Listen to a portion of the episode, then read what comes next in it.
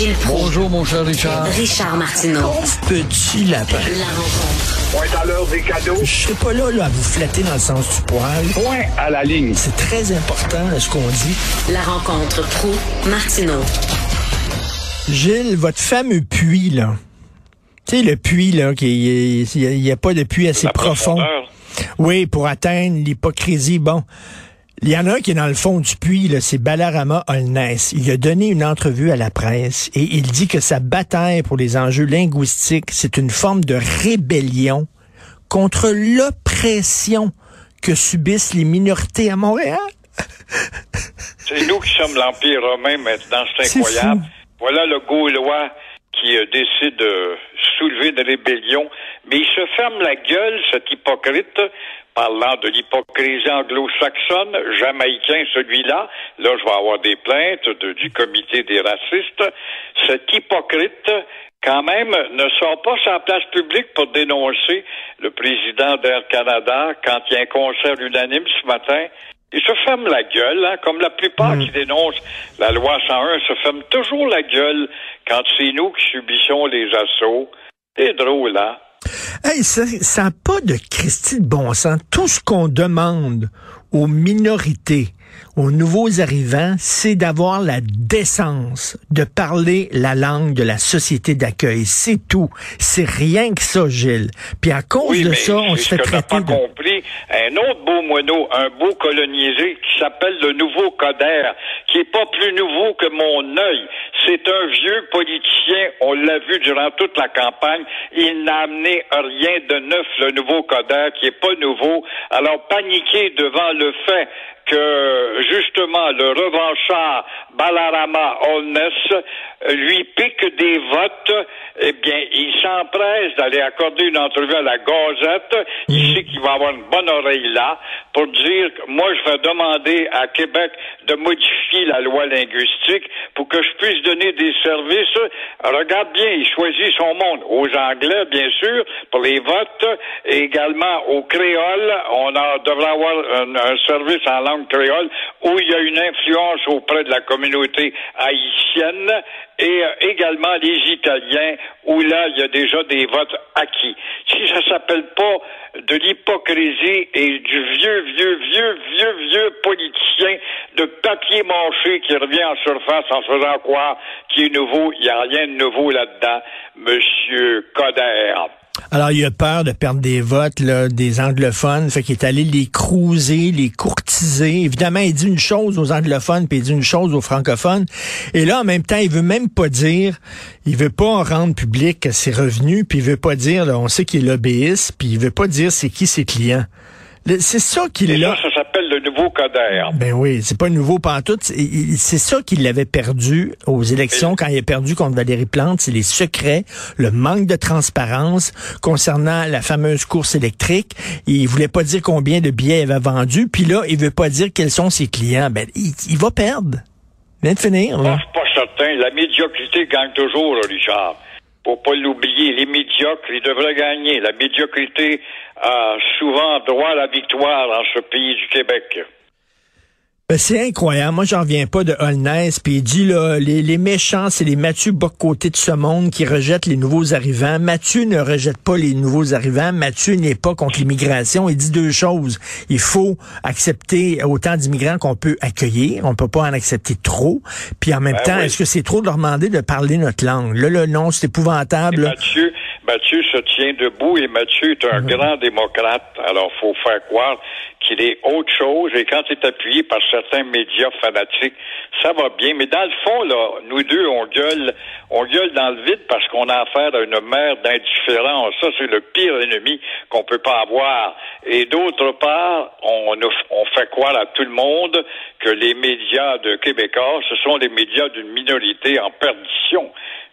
C'est ça. On en est rendu Et- Il y a des coins, il y a des coins de Montréal, là, on le sait. Je me promène en auto, moi là. Il y a des coins de Montréal où c'est des ghettos. Ça ne parle pas français. Les gens, on leur montrerait des photos de, de grandes vedettes québécoises. Ils ont aucune idée c'est qui.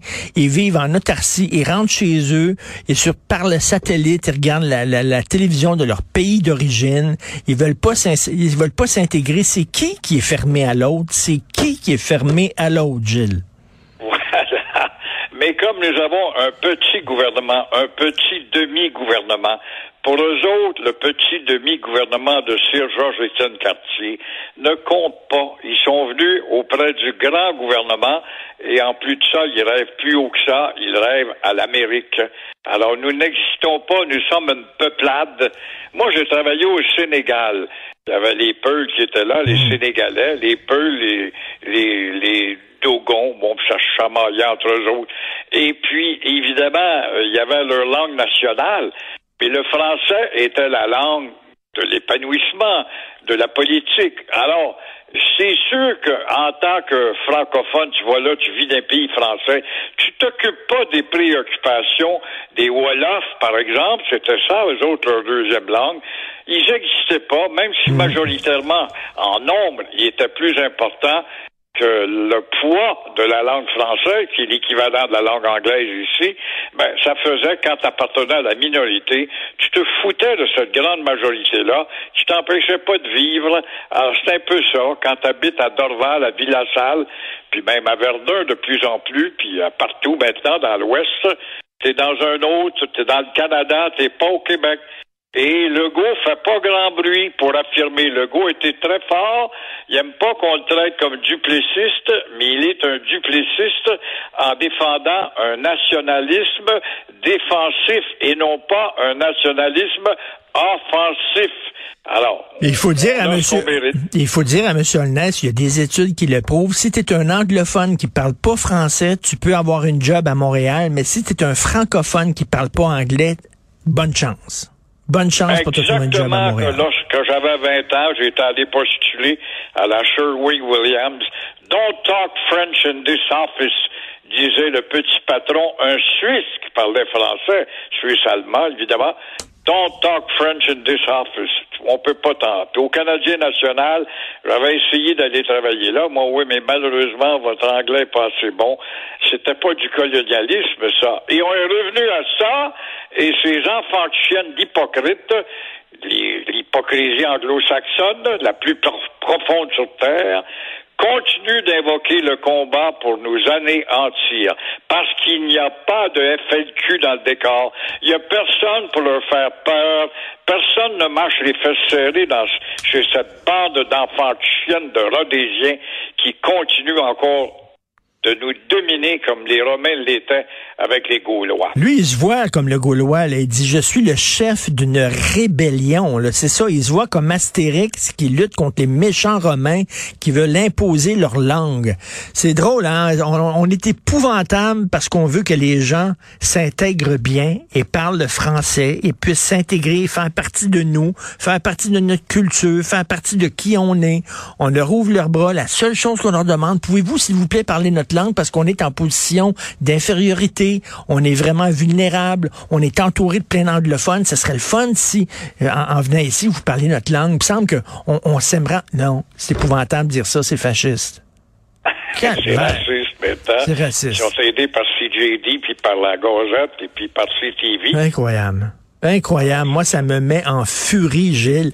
Puis, ça- euh, puis là, là, comme j'écris là, ce matin, là, le Oui. patron là, de Air Canada qui parle rien qu'en anglais, là, et parce qu'il sait qu'on se fera, on va se fâcher pendant deux, trois jours, on va envoyer des lettres de plainte, puis après ça, on va Ben prendre voilà. notre trou. Puis il sait, il sait qu'on fait Il le rien. dit très bien ce matin, justement, le pire ennemi, c'est encore nous autres. Encore. Ben oui. que ça peut bien faire? Canadien, tu gagnais hier, c'est ça qui m'intéresse, moi.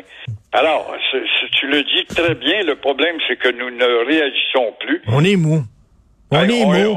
L'humain est un être contradictoire, mais le Québécois est encore pire parce qu'il est avachi, colonisé, aplati, puis s'en aperçoit Ben pas. ouais. Après ça, on dit comment ça se fait qu'il s'essuie les pieds sur nous autres? Ben oui, mais tu fais la carpette.